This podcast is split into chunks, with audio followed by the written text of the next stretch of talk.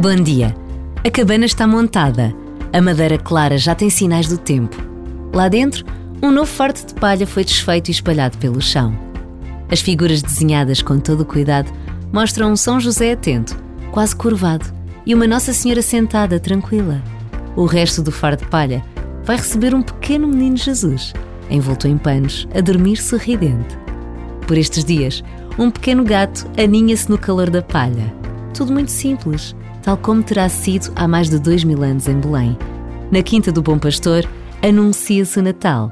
Na proximidade do dia de Natal, que esta breve pausa de reflexão e oração nos ajuda a preparar a festa que vamos celebrar.